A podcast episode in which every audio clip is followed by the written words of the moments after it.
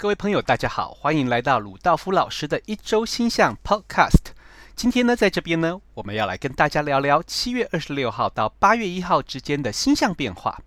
那么，在这一周呢，最重要的是呢，这个木星呢，即将会从双鱼座。退回水瓶座，那么这是一个重大的星象变化，因为呢，在占星学当中呢，木星一年更换一个星座，那么对于占星师来说呢，木星所在的星座呢，象征这一年的发展的变化重点。那么我可以看到呢，所谓的发展呢，可能会影响在包括了政治、经济以及社会文化层面。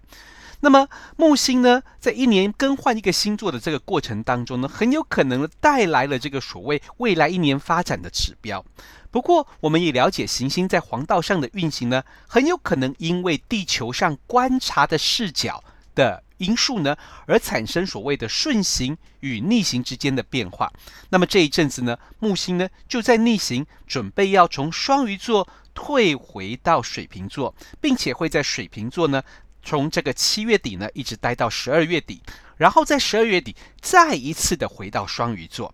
那么，这暗示着这个所谓在这个前一阵子呢，我们都体验到，或者说都预先的见到木星进入双鱼座，揭示着这个二零二二年很有可能带来的社会发展跟变化。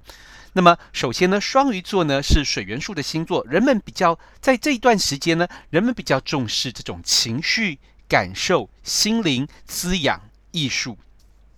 同时呢，如果你有注意到新闻的话呢，这也跟包括了医疗产业以及呢海洋、海洋的主题、航运、渔业有着重要的关联。不过，随着木星暂时的退回到水瓶座。我们可以看到的是，可能人们会把重点专注在社会、人群、社会团体、科技产业上面。那么，在未来的下半年当中呢，我们将聚焦专注在这些跟水瓶座有关的科技主题、社会主题、社会福利主题、社会公益主题，以及这个所谓的人民团体的相关议题上面。那么，我想呢，其中有一个相当重要的是，这个拜访过这个双鱼座的木星呢，就像是看到了未来的愿景一样。因为呢，木星是双鱼座的传统守护星，它像是回到家一样的舒适，有一种强烈的这种理想、梦幻、美丽的愿景的状态。但是现在退回到水瓶座，水瓶座是风元素星座，象征着理智、理性思考的层面，所以呢。退回到水瓶座的木星，要我们再一次的从理智、理性的角度去思考我们对未来的愿景，我们对未来的想法再重新检视。那么就在这个啊、嗯，木星退回水瓶座的这一天呢，水星在周三呢会进入狮子座。充分的告诉我们去表达我们的想法，那么呢，去发挥我们的创意。你有什么样的想法？你有什么样的概念？你心中有什么样的创意？都把它实在这一段这个水星在狮子座的时间呢，去把它实现出来。不过同一个时间，那么呢，我们会遇到这个所谓这个啊、火星跟木星产生对分相，这是一种比较具有冲突性以及。爆炸性的相位，从个人层面而言呢，这一阵子发生的事情呢，挑战着我们内心当中的这个木星所代表着信念跟想法以及未来的期盼。那么火星在跟这个木星对分相的时候呢，它透过别人的刺激、行动上的刺激、行动上的挑战，我们去质疑自己内心的想法，我们去质疑自己这个对未来的看法。我们对未来的看法是否够宽广？我们对未来的看法是否够这个？是否有有远见？那么火星也告诉我们的行动是否与是否是跟着我们的目标在走，而是而不是这种所谓且战且走，或者是毫无目标的在前进。所以呢，这对我们来说，我们该去思考的是我们。如果发现我们当初预定的目标跟现实社会跟他人的观点不同的时候，我们该怎么做？我们对未来的期盼，或者是社会的现状有可能带来的发展，并不如我们预期的理想跟美丽的时候，我们该怎么做？我们是不是要继续坚持我们脑中的梦想，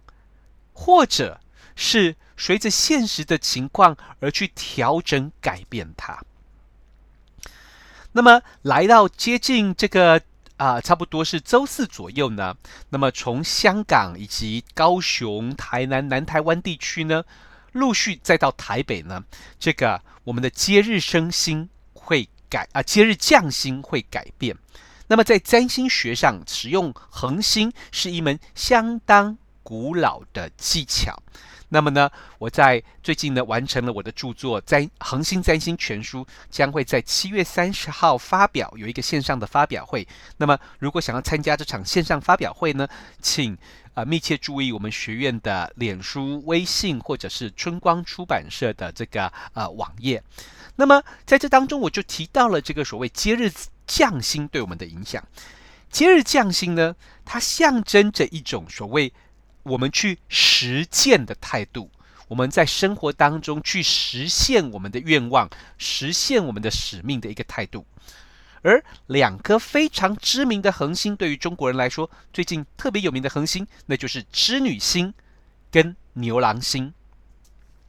这两个恒星陆续的成为了南台湾、香港以及在这个二十九、二十二十。啊，三十一号开始呢是台北，从这个在南台湾跟香港是七月二十八号到八月十三号，在台北附近的纬度呢是七月三十一号到八月十五号。那么这两个恒星呢都成为所谓的接日降星。那么织女星 Vega 呢，它所象征的意涵是一种沟通、说服技巧以及展现自己的译文能力，而这个 Otter 这个牛郎星呢，它则是要我们去提升视野，并且勇敢的去争取自己所想要的事物。这也暗示着，当织女星跟牛郎星共同的成为啊、在未来一阵子的接日降星的时候呢，我们必须使用沟通说服的技巧，同时不要轻易的放弃，并且提升自己的视野，去勇敢的去。追求、争取我们所想要的事物，用这样子的态度来达到使命。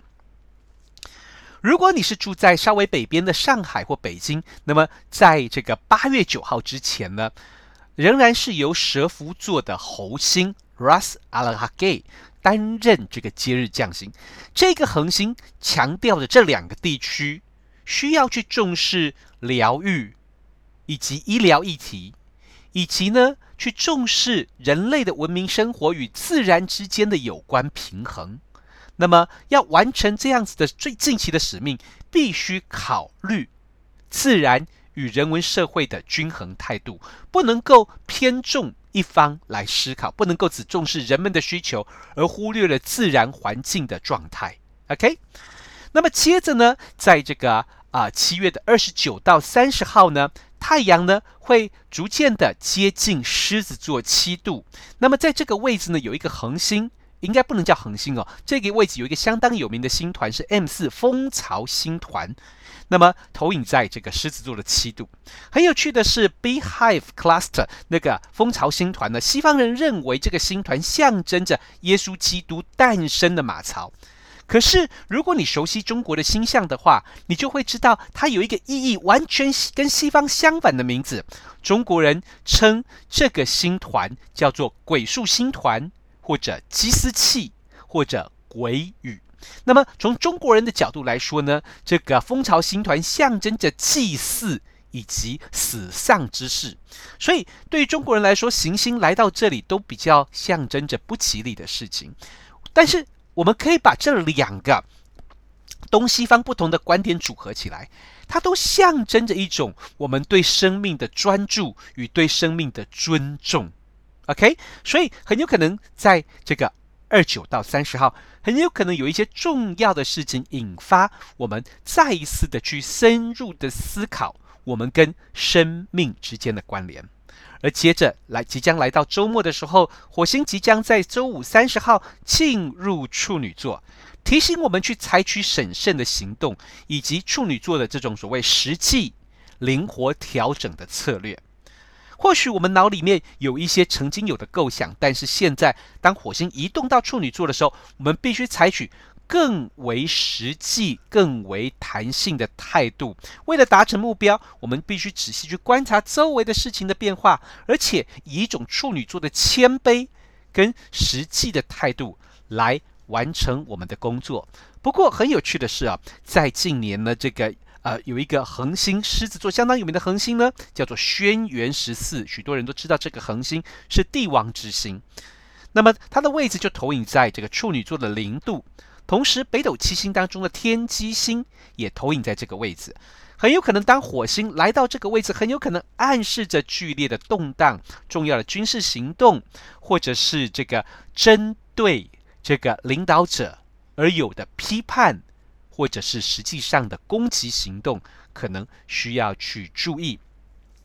同时，在接近周末的时候呢，太阳逐渐的要跟土星产生对分相，同时也逐渐的呢会去触动这个所谓这个啊、这个啊、跟跟触动这个土天四分相。同时呢，在下周一呢，太阳跟土星会是正相位的。